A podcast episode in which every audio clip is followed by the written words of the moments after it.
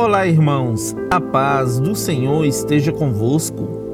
A palavra do Senhor diz assim no livro de Romanos, capítulo 8, versículo 35: Quem nos separará do amor de Cristo? Será tribulação, ou angústia, ou perseguição, ou fome, ou nudez, ou perigo, ou espada?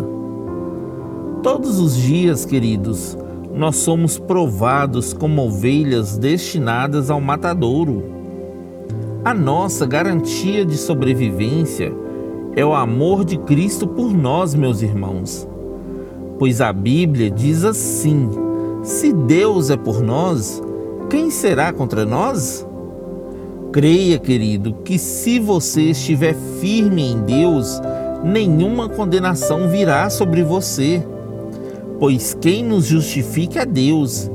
E Cristo Jesus, que ressuscitou dentre os mortos, está à direita de Deus intercedendo por nós. Amém? Que Deus abençoe você, sua casa e toda a sua família.